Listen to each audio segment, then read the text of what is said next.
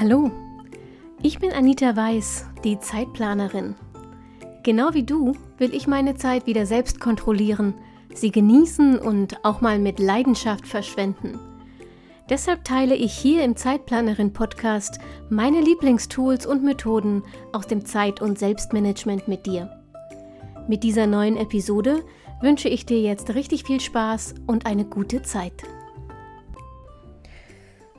Hallo und herzlich willkommen zur aktuellen Episode vom Zeitplanerin Podcast.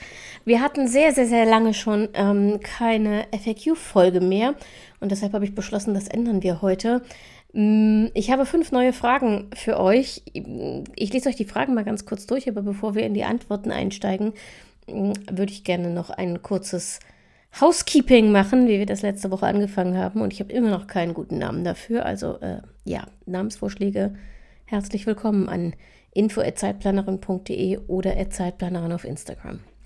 Also, um welche Fragen geht es heute? Ich habe das Gefühl, nie fertig zu werden, weil meine To-Do-Liste immer endlos ist. Ist eine Sache fertig, fällt mir eine neue ein. Wie kommt man da raus? Frage Nummer zwei. In deinem Screenshot der TickTick-App, das war übrigens äh, mal im Magazin oder in der Story, in deinem Screenshot der TickTick-App sieht man direkt, die Etiketten hinter der Aufgabe. Bei mir werden sie nicht angezeigt, ich finde aber nirgends eine Möglichkeit, wie das gehen könnte. Vielleicht hast du ja einen Tipp für mich. Frage Nummer drei. Macht es Sinn, zusätzlich zum Bullet Journal einen Tageskalender ähm, zu führen, weil ich viele unterschiedliche berufliche und private Termine mit Fahrzeiten, Erinnerungen und Fristen habe? Frage Nummer 4. Wie gestaltest du dein digitales Bullet Journal? In Canva und dann in GoodNotes oder alles in GoodNotes? Und Frage Nummer 5. Ich möchte gern mit TickTick arbeiten, bin da aber total überfordert. Wie viel Wissen muss ich mitbringen über Zeitmanagement, um die App erfolgreich bedienen zu können? So, darüber reden wir gleich. Äh, zunächst mal Housekeeping. Was gibt es bei mir Neues? Ähm, du wirst es vielleicht hören. Ich klinge immer noch angeschlagen. Meine Stimme bricht immer mal wieder weg. Äh, ich habe immer noch Hustenattacken, die mich nachts wach halten und meinen Mann mit. Diese Nacht bin ich auf die Couch umgezogen, weil es nicht mehr aufhörte. Und keiner weiß warum. Ähm, wir haben jetzt zuletzt eine Kehlkopfentzündung vermutet, weil die Lunge angeblich in Ordnung ist. Die kann es offenbar nicht mehr sein nach Corona. Hm, heute war ich beim HNO-Arzt, der sagt, nö, da ist nichts entzündet. Die Schleimhäute auf den Stimmlippen sind ein bisschen uneben, aber das wäre es dann auch. Hm, und ich habe jetzt ein weiteres kleines Vermögen in der Apotheke ausgegeben für Medikamente, von denen er selber nicht so richtig glaubt, dass die was bewirken. Aber nun ja, wir versuchen es erstmal weiter und wenn das nichts bringt, dann soll ich doch nochmal zum Lungenfacharzt. Und ganz im Ernst, so langsam habe ich einfach keine Lust mehr. Wir haben jetzt Mitte Februar und das geht seit Mitte Dezember, nein, das stimmt nicht. Mitte Dezember war es Corona, aber das geht seit Mitte November, seit der Grippe so. Und seitdem bin ich den Husten nicht mehr losgeworden. Ähm, und meine Stimme bricht immer mal wieder weg. Und es ist einfach echt nervig. Ähm, ja. Genau, das ist das eine. Ähm, das andere ist, dass die Zeitplanerin ein neues Logo bekommen hat und mit diesem Logo oder dem Signet, wie es richtig heißt, hat auch das Zeitplanerin Magazin einen ganz neuen Look bekommen. Äh, einen, auf den ich extrem stolz bin und den ich so schön finde. Entschuldigung.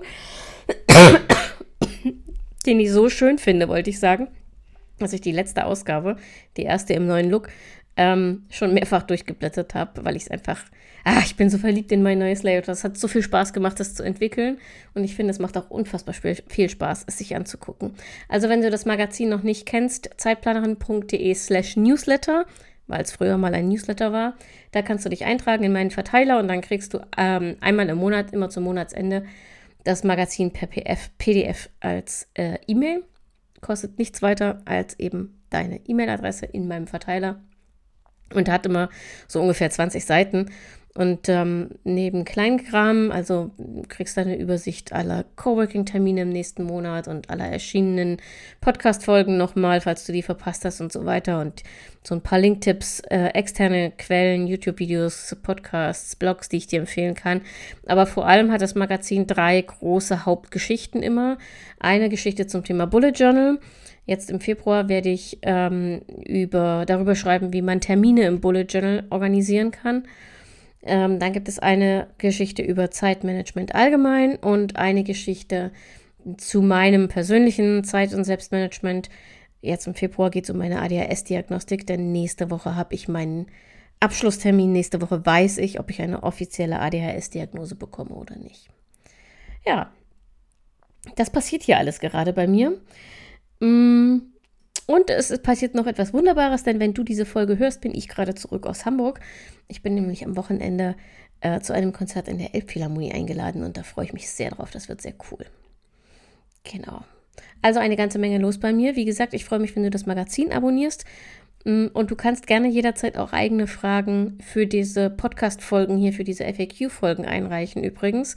Dann schreib mir einfach äh, wieder auf Instagram, Zeitplanerin, oder du schickst mir eine Mail, ähm, info.zeitplanerin.de und dann ähm, beantworte ich dir deine Frage gerne erstmal persönlich und dann aber später auch in einer der Podcast-Folgen für alle anderen, die es möglicherweise auch betrifft.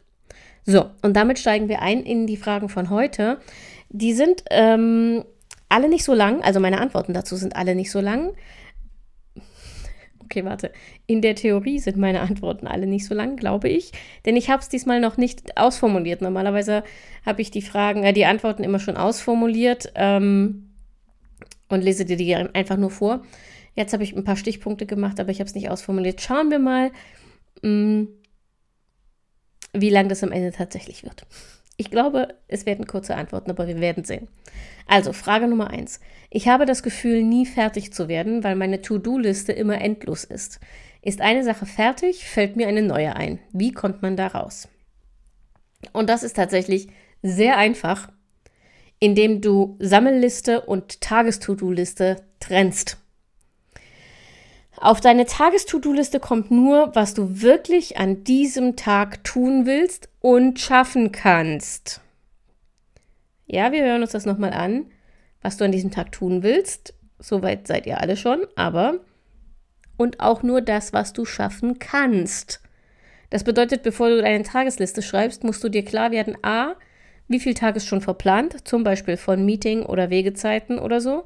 Und B, wie ist es mein Energielevel bestellt? Was kann ich überhaupt schaffen? Und erst dann kannst du deine Tagestodo-Liste schreiben. So. Und wenn deine ähm, Tagestodo-Liste geschafft ist, die sich aus deiner Sammelliste füllt, also du gehst deine Sammelliste durch, guckst, was steht da drauf, was wäre heute dran, prüfst, kann ich das heute schaffen, schreibst ähm, das auf deine Tagesliste und dann legst du die Sammelliste weg. Und dann arbeitest du nur die Tagesliste ab. So, und Hack für all diejenigen, die dann immer, wenn sie was anderes abgehakt haben, was Neues auf die Tagesliste schreiben, weil sie eine ähm, fertige leere Tagesliste nicht ertragen. Achtung, Lifehack. Wenn du deine Tagesliste aufsetzt, kommt ganz unten als allerletzte Aufgabe eine Feierabendaufgabe hin. Mm, das ist eine Aufgabe, die du dir bisher nicht aufgeschrieben hast, weil du sie nicht als Aufgabe empfindest, ähm, weil es nämlich keine Arbeit ist für die meisten von uns. Aber Aufgabe bedeutet nicht Arbeit, Aufgabe bedeutet Verpflichtung. Und so eine Feierabendaufgabe sollte auf jeden Fall in deinem Kanon an Verpflichtungen stehen, weil sie dir nämlich hilft, neue Energie zu tanken, richtig Feierabend zu machen. Und ja, ich äh, ziehe mich gerade am eigenen Bart oder wie das heißt. Also eine Feierabendaufgabe ist, weiß ich nicht, einen Spaziergang machen, eine halbe Stunde lesen, einen Film kochen, äh, einen Film kochen, was erzähle ich hier? Einen Film gucken oder gemeinsam kochen, wollte ich sagen. Ähm, oder auch nur, also bei mir steht als Feierabendaufgabe im Moment zum Beispiel auf der Liste Rechner runterfahren. Weil das offenbar für mein Gehirn das deutlichste Zeichen ist, dass wir Feierabend machen. Es fühlt sich jedenfalls am entspannendsten von allem an. Ähm, und erst wenn diese Feierabendaufgabe ebenfalls erledigt ist, also wenn du die ebenfalls abgehakt hast, erst dann darfst du wieder auf die Sammelliste gucken. Ähm, Im besten Fall natürlich nur, um den nächsten Tag zu planen, aber wenn dich dann wieder der Aktionismus packt, weil da noch Sachen draufstehen, ja, dann mach halt weiter mit, deiner, mit deinen Aufgaben, aber dann hast du am Ende zumindest eine richtige Pause gehabt. Im besten Fall schaffst du es natürlich mit den Feierabendaufgaben tatsächlich für einen Abschluss des Tages zu sorgen. Entschuldigung. Genau. So, das ist mein Tipp zum Thema Ich werde nie fertig. Schreib Listen, schreib Tageslisten, die tatsächlich dem Tag entsprechen, dem, was du an dem Tag schaffen kannst, entsprechen. Leg die Sammelliste weg, wenn deine Tagesliste einmal geschrieben ist. Arbeite die Tagesliste ab und schreib als allerletzten Punkt auf die Tagesliste eine Feierabendaufgabe, die dir wenigstens eine richtige Pause beschert. Im besten Fall einen echten Tagesabschluss, mit dem du dann einfach nur noch äh, in die Planung gehen kannst, aber nicht mehr in Aktionismus verfällst. Frage Nummer zwei. In deiner TickTick-App sieht man direkt die Etiketten hinter der Aufgabe. Bei mir werden sie nicht angezeigt. Ich finde aber nirgends eine Möglichkeit, wie das gehen könnte. Vielleicht hast du ja einen Tipp für mich. Also, ich kann das natürlich nicht so richtig nachvollziehen, weil ich nicht in der App äh, derjenigen oder desjenigen bin, die mir der geschrieben hat. Aber normalerweise geht das direkt in der jeweiligen Liste. Also wenn du jetzt deine Sammelliste aufmachst zum Beispiel, hast du rechts oben drei kleine Punkte. Und wenn man da draufklickt, ähm, kommt man eben auf die Einstellungen.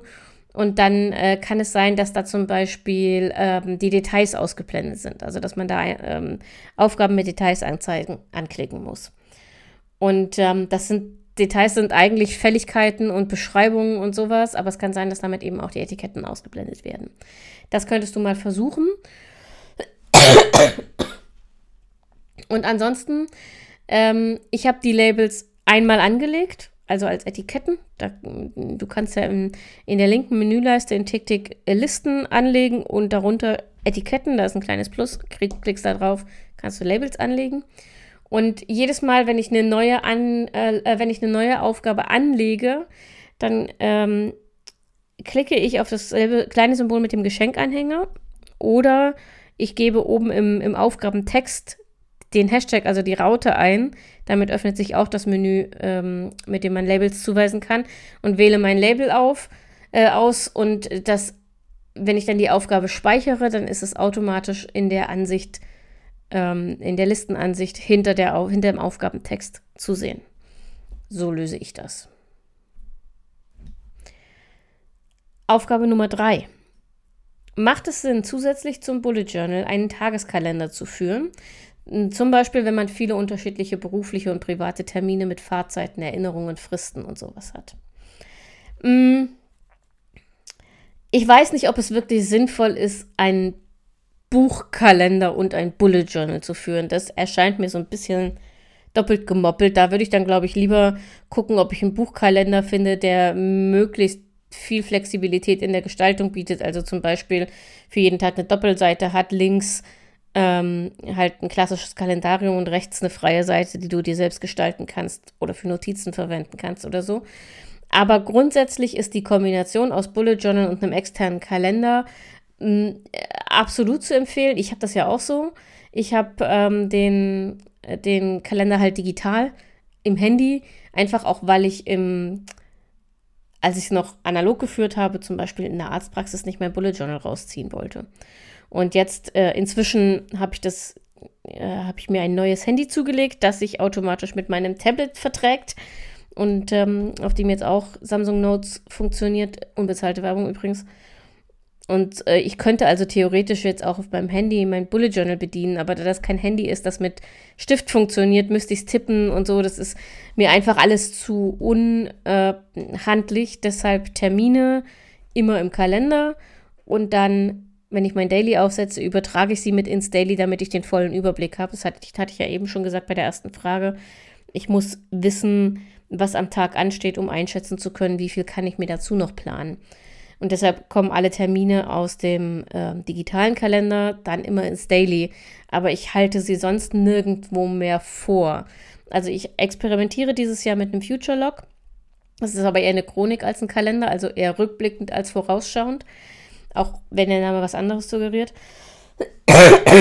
Und da stehen auch nicht alle Termine drin, sondern nur die, an die ich mich erinnern möchte. Das ist für mich mehr so eine Art Memory Log, was Termine angeht. Genau. Und ähm, ich habe eine Zeit lang, oder ich probiere das auch immer mal wieder, so eine grobe Terminübersicht in meinen Monatsübersichten am Monatsanfang. Hm, letztlich ist das für mich mehr Kosmetik, weil die konkrete Terminplanung äh, passiert immer noch im Google-Kalender. Auch hier unbezahlte Werbung. Ähm, und ich habe diese Übersicht, die ich dann immer am Monatsanfang im, im Bullet Journal aufgesetzt habe, am Monatsanfang eben gepflegt und dann aber im Laufe des Monats einfach ignoriert. Das heißt, die war spätestens Mitte des Monats nicht mehr so richtig aktuell und damit macht sie keinen Sinn. Also, ähm, ich brauche, ich persönlich brauche die Übersichtlichkeit, die so ein separater Kalender bietet. Einfach auch, weil ich relativ viele unterschiedliche farbkodierte Sachen drin habe. Ich habe zum Beispiel auch all meine ähm, Termine aus dem Hauptjob nochmal extra in meinen persönlichen Kalender eingetragen, auch wenn ich die natürlich an der Arbeit im Outlook-Kalender stehen habe. Aber wenn ich halt abends nicht eingeloggt bin, nicht mehr eingeloggt bin, aber meine Tagesplanung mache, dann will ich wissen, was ich am nächsten Tag für Meetings habe. Und das geht halt nur, wenn ich die wenn ich entweder daran denke, meine Tagesplanung zu machen, während ich noch eingeloggt bin, was nie passiert, oder wenn ich die äh, geschäftlichen Termine halt einfach parallel nochmal in meinem eigenen Kalender führe, um einen Gesamtüberblick zu haben. Also, ich brauche einen externen Kalender. Ob du auch einen brauchst, musst du selber einschätzen. Ähm, ich finde es tatsächlich nicht völlig, völlig sinnfrei, sondern im Gegenteil, ich finde, das kann eine sehr gute Kombination sein, wenn du aber mit beidem analog arbeitest, mm, dann würde ich tatsächlich sagen, guck lieber, dass du einen guten Buchkalender findest, der die zusätzliche Flexibilität eines Bullet Journals schon mitbringt, sozusagen. Also der viel freien Gestaltungsspielraum bietet. Und da gibt es inzwischen ein paar ganz gute Anbieter. Es gibt auch einen Anbieter zum Beispiel, bei dem man sich seinen Kalender komplett selbst gestalten ähm, kann digital online und die drucken den dann und man kriegt ihn nach Hause. Vielleicht ist das auch eine Option. Ansonsten schleppst du immer zwei Bücher mit. Und das ist, also mir wäre das auf Dauer einfach viel zu anstrengend. Genau. So. Frage Nummer, wo bin ich denn hier? Ach, hier, vier. Ähm, wie gestaltest du dein digitales Bullet Journal? In Canva und dann in GoodNotes oder alles in GoodNotes? Weder noch. Ähm, ich habe GoodNotes ausprobiert. Also alles, was ich euch jetzt hier nenne, ja, damit wir es nicht hundertmal sagen müssen. Diese Folge ist von keinem gesponsert. Ich werde auch sonst von keinem von denen bezahlt. Schön wäre es. Ähm, das ist alles unbezahlte Werbung. Ich finde es nur idiotisch, drum herumzureden und keine Namen von den Tools zu nennen. Davon habt ihr ja nur die Hälfte.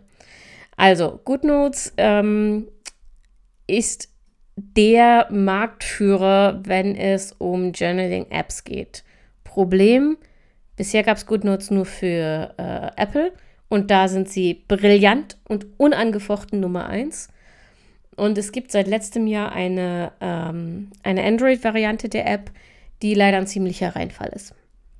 Also ich muss dazu sagen, die wird permanent verbessert. Also immer wenn ich sie mal wieder aufmache, gibt es eine neue äh, Version davon und so. Die arbeiten da offensichtlich wirklich mit Hochdruck dran, die auch gut zu machen. Noch ist sie nicht gut, finde ich. Also es gibt zum Beispiel äh, so Sachen, neuerdings funktionieren Links, also man kann jetzt Links anklicken, das ging ursprünglich nicht, wenn man zum Beispiel jetzt mit Seitentabs arbeitet, also mit, mit Vorlagen digitaler Notebooks arbeitet, die mit Hyperlinks ähm, verlinkt sind, sodass man zum Beispiel direkt in den Monat springen kann, indem man auf der Seitentab klickt.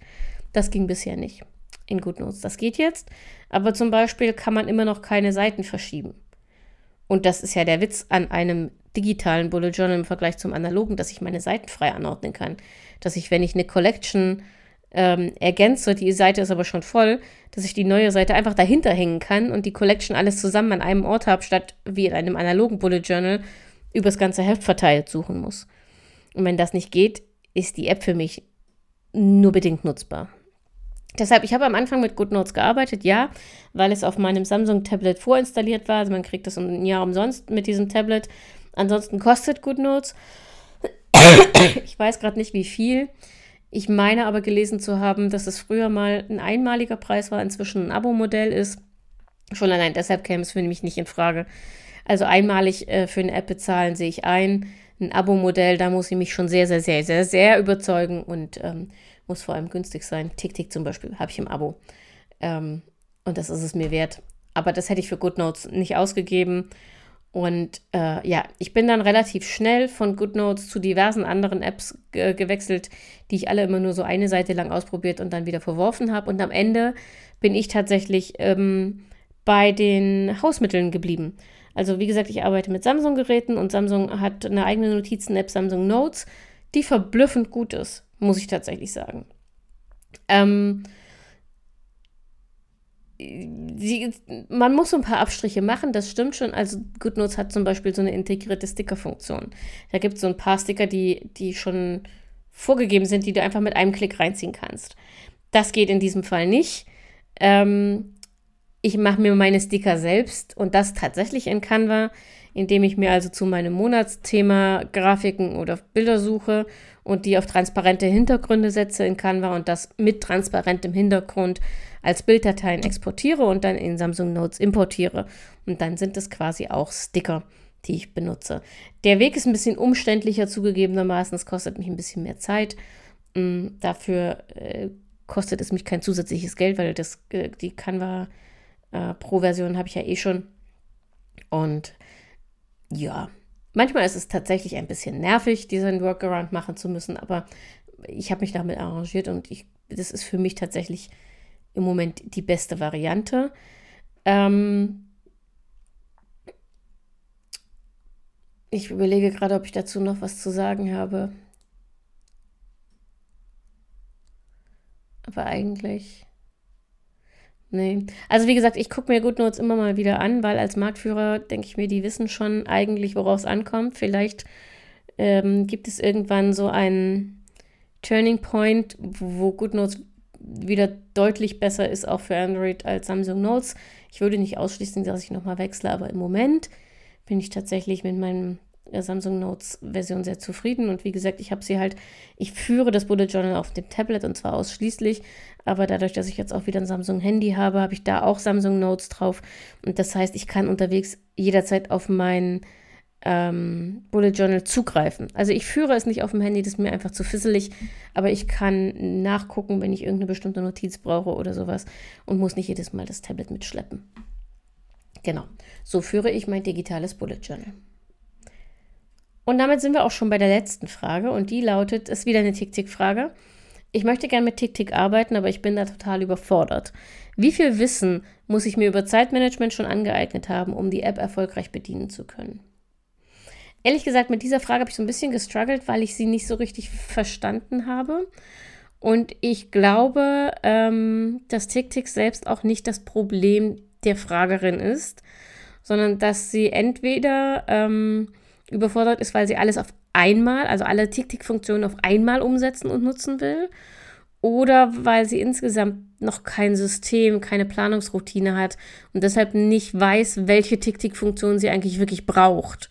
Und wenn man das einfach nur installiert und loslegen will, dann ist TickTick tatsächlich wie jede andere App auch, die was taugt, äh, erstmal überfordernd, weil es halt so viele Möglichkeiten bietet.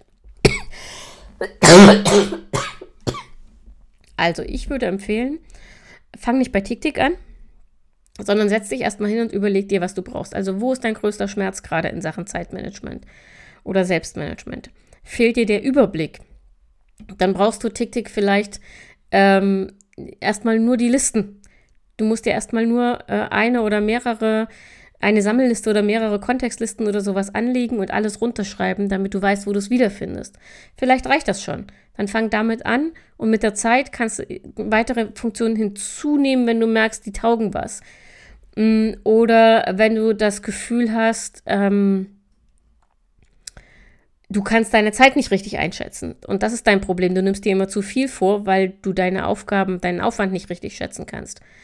Dann benutzt zum Beispiel auf TickTick die Stoppuhrfunktion oder die Pomodoro-Einheiten, die protokolliert werden und die du pro Aufgabe starten kannst. In der Pro-Version glaube ich nur. Das weiß ich gerade nicht genau. Aber so. Und dann äh, kannst du hinterher, wenn du das eine ganze Zeit lang kontinuierlich für jede Aufgabe gemacht hast, kannst du es dir hinterher auswerfen lassen und siehst in der Statistik ganz genau, wie lange du tatsächlich realistisch gesehen pro Aufgabe brauchst. Oder wenn du sagst, ähm, du hast ein Problem anzufangen, du hast ein Problem mit der Prokrastination, dann kannst du in TickTick auch den Pomodoro-Timer nutzen, um wenigstens mal ins Tun zu kommen pro Aufgabe. Oder Du nutzt äh, die Möglichkeit, ähm, einen Habit-Tracker anzulegen. Gibt es bei TikTok ja auch, um neue Routinen aufzubauen, wenn das dein Hauptproblem ist. Also TikTok kann dir bei fast allem helfen, aber wobei du Hilfe brauchst, musst du natürlich wissen. Und deshalb meine Empfehlung, nein, du musst dich nicht mit Zeitmanagement auskennen, um TikTok zu nutzen, überhaupt nicht, aber du musst wissen, was dein Problem ist. Und deshalb würde ich mich erstmal hinsetzen und würde mir überlegen, wo hakt es am allermeisten. Also, was, wenn du nur eine Sache auswählen dürftest, was bräuchtest du, um den maximal, die maximal positivste Veränderung zu erreichen? Und dann guck, welche Funktion von TikTok dir dabei helfen kann. Und dann nutz erstmal nur das. Und guck, wie es damit läuft und justier das nach. Und wenn das eine Zeit lang gut läuft und du das Gefühl hast, das passiert automatisch und du hast da eine Routine gefunden, dann kannst du auf Entdeckungsreise gehen. Und das ist das nächste. Du kannst mit TikTok nichts kaputt machen. Du kannst ja alles wieder umbauen und zurückbauen und ähm, alles parallel benutzen. Das, ihr könnt so eine App auch einfach als, als Abenteuer betrachten. Einfach mal ausprobieren, einfach mal rumtesten. Und was nicht funktioniert, wird halt wieder verworfen, aber dann weißt du zumindest, dass es nicht funktioniert. So, das war mein Wort zum Sonntag, nein, zum Montag. Mm, wie gesagt, wenn du selbst Fragen hast, die ich in einer der FAQ-Folgen beantworten ähm, darf, dann schick sie mir gerne an Zeitplanerin, ähm, Zeitplanerin auf Instagram oder an info.zeitplaner.de. So, jetzt habe ich es auch wieder zusammen. Und ansonsten hören wir uns nächsten Montag wieder. Mal gucken, vielleicht erzähle ich dir dann schon ein bisschen was von Hamburg. Mm. Und bis dahin gilt wie immer, mach dir eine schöne Woche, pass auf dich auf, bleib gesund und denk immer daran, deine Zeit ist genauso wichtig wie die der anderen.